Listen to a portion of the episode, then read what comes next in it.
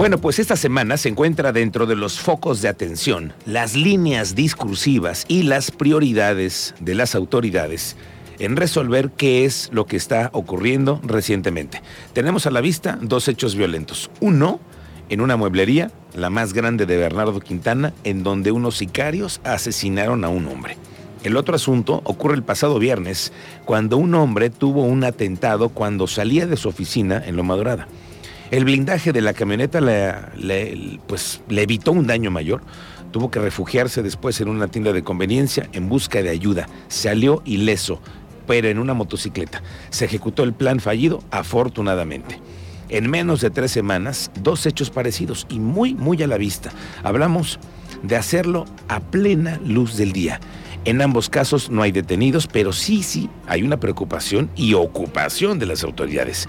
El fin de semana, el gobernador Mauricio Curi dijo que hay que tenerle confianza a las autoridades de la Fiscalía, de la Policía y que pronto esperan dar resultados de estas investigaciones. Todo recae en la Fiscalía General de Justicia, que hoy tiene dos hechos muy a la vista. Esto fue lo que dijo el gobernador tranquilos que tenemos todo para responder, que no vamos a dejar nada impune, que efectuó lo dicho desde el principio, Querétaro, eh, no, quiero, no voy a decir que no va a haber eventos, lo que puedo decir es que vamos a responder con todo el peso de la ley, con toda la fuerza del Estado. Pero tampoco hay que perder de vista que para estas investigaciones serán muy importantes los elementos que aporte la Secretaría de Seguridad Pública Municipal. Hablamos de los videos, ¿no? Porque ellos tienen cámaras en toda la ciudad. Estamos así pendientes de los hechos. El teniente Mérida nos da un reporte de lo que ha pasado después de este hecho que tú cubriste en la tarde del viernes. Teniente, te saludo, muy buenas tardes. Muy buenas tardes, Miguel Ángel. Muy buenas tardes, Cristian. Pues en efecto, otro lamentable hecho, es, un atentado, es la palabra, en contra de un conductor de un vehículo de tipo Cherokee después de que se encontraba ahí estacionado en la avenida Pinal de Amoles, en Loma Dorada, al estilo Colombia, estilo Distrito Federal, se acerca una, una motocicleta en color rojo y el gatillero acciona en al menos siete ocasiones un arma de fuego en contra del conductor, impactando en la ventanilla. Ahí se ven en las imágenes que tenemos en Expreso Querétaro a detalle los impactos que dejaron lesionado al conductor mismo que se refugia con un acompañante en una tienda de conveniencia y allí es donde acuden los paramédicos para brindarle los primeros auxilios y ser trasladado a un nosocomio privado para continuar con su atención.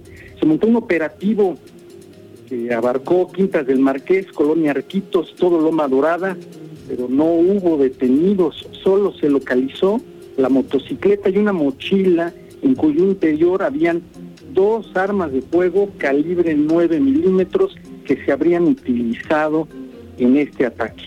Ya se realizó también un, cateo, que estamos esperando eh, los resultados de ese cateo que llevó a cabo la Fiscalía General del Estado, y pues hay muchísimas cámaras por revisar y que se aporte información que pueda ayudar a resolver, a dar con los o con el responsable de esta agresión nuevamente en menos de 15 días, segunda agresión con arma de fuego, la primera surtió efecto, esta segunda es, un, es una tentativa de homicidio en contra de una persona en la capital de Querétaro y ambas sin detenidos.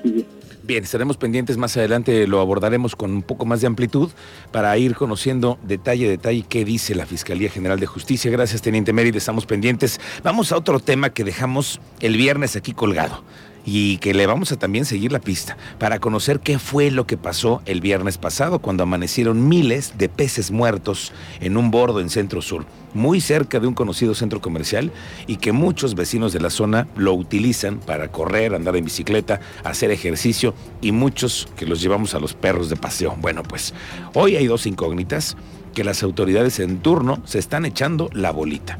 ¿Qué ocurrió? Cuáles son las causas por las cuales murieron los peces, si fue por contaminación, si fue provocado intencionalmente o simplemente por causas naturales. La Semarnat aquí dijo la semana pasada, el viernes, que están en las investigaciones, pero el segundo cuestionamiento es cómo llegaron allí, cómo llegaron ahí estos pescados, porque este es un vaso captador de agua de lluvia y donde no se esperaba que hubiera fauna. Es momento que ninguna autoridad haya realizado la siembra de los peces, tampoco ningún particular que levante la mano, por lo que tenemos a la vista son ambientalistas que ya pusieron sus ojos en este asunto y se muestran preocupados por lo que podría ser un ecocidio. Sobre el mismo tema, el diputado del Verde Ecologista Ricardo Astudillo dijo que son necesarios estudios técnicos para determinar la causa de muerte de los anfibios. Aseguró que solicitará información oficial a las autoridades correspondientes para no caer en, lo que está pasando, a especulaciones y que también se tenga una base técnica o científica para hablar de este asunto. Hoy el gobernador está en San Juan del Río. Giovanna Espinosa tiene el reporte de lo que ha hecho en las primeras actividades de esta semana.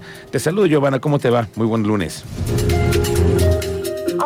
Miguel Ángel, ¿cómo estás? Así es, el gobernador del estado arrancó esta semana en el municipio de San Juan del Río, un municipio que como ya hemos comentado ha visitado bastante desde que inició este sexenio. Ahí dio arranque a las obras de la tercera estación de bomberos en San Juan del Río. Ahí eh, señaló que la inversión para esta será de 65.9 millones de pesos, así como que eh, solicitará al Cabildo del Ayuntamiento de San Juan del Río que el nombre de esta estación sea Gustavo Emilio Nieto Ruiz.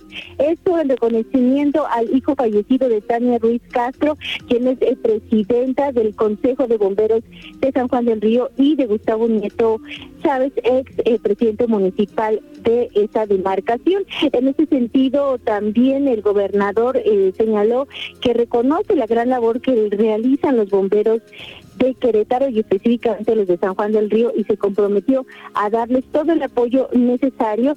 Y es que cabe recordar que eh, la institución de bomberos de Querétaro ha sido una pues eh, de las más eh, que más trabajo les ha costado tener un presupuesto digno que siempre tienen deficiencias tanto en cuanto a equipamiento como en instalaciones por lo que bueno con esta nueva estación se subsana una deficiencia que tenían en el municipio de San Juan del Río Miguel Ángel.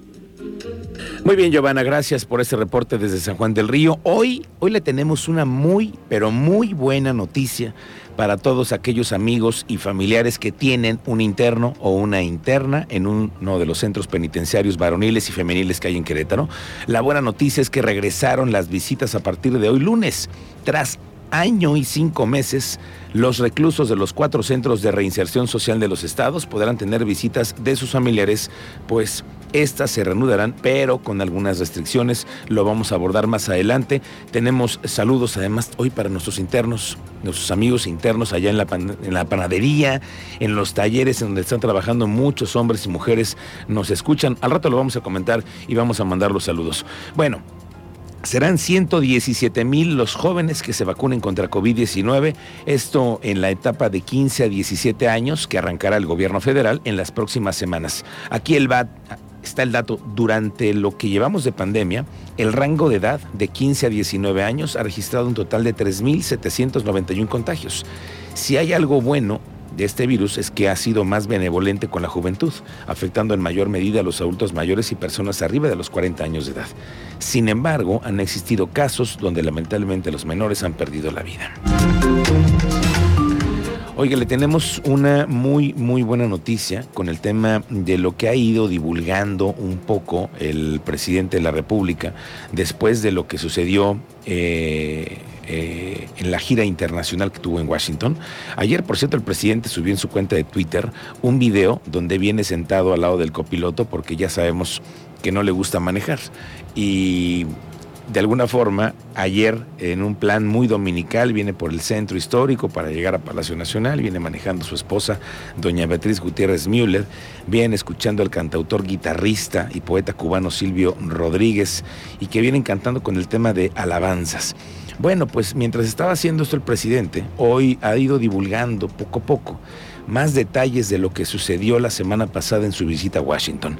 Hay un tema muy, muy interesante para nosotros y es que adelantó que la vicepresidenta Kamala Harris ofreció ayuda para la expansión del Internet en México. Dijo el presidente, le planteamos el que se pueda llevar a cabo un programa especial de cooperación tecnológica y con ello garantizar la señal de Internet en todo el territorio nacional. Dijo el presidente que ella aceptó ayudar y que comentó que fue la encargada además de coordinar un programa de tecnología y para Internet y redes sociales. Van a buscar reforzar con muchos recursos todo este sistema de tecnología del espacio y con ello tratar de ayudar a que México tenga una cobertura mayor en el tema de Internet.